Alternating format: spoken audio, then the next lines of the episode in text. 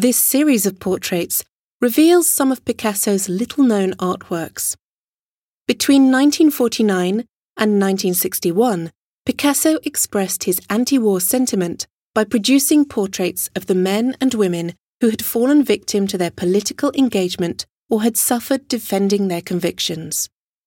These portraits were used to illustrate publications or press articles and were therefore mainly commissions. They all boast a similar style. We see a frontal portrait cut off at the shoulders, drawn in black lines against a white background, and the features are outlined in minimal detail.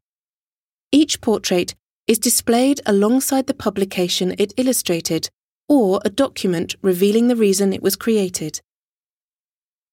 Some of the portraits of these men and women became the icons for the causes they fought for.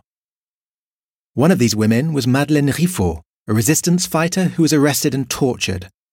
She was eventually rescued, and she was able to publish the poems she wrote in captivity with the support of Paul Éluard.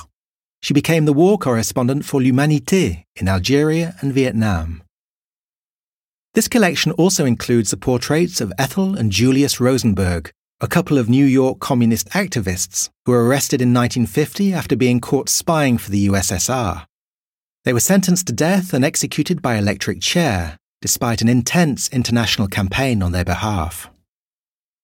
Take a moment to discover the story behind each character and their extraordinary lives, along with Picasso's portrait of them.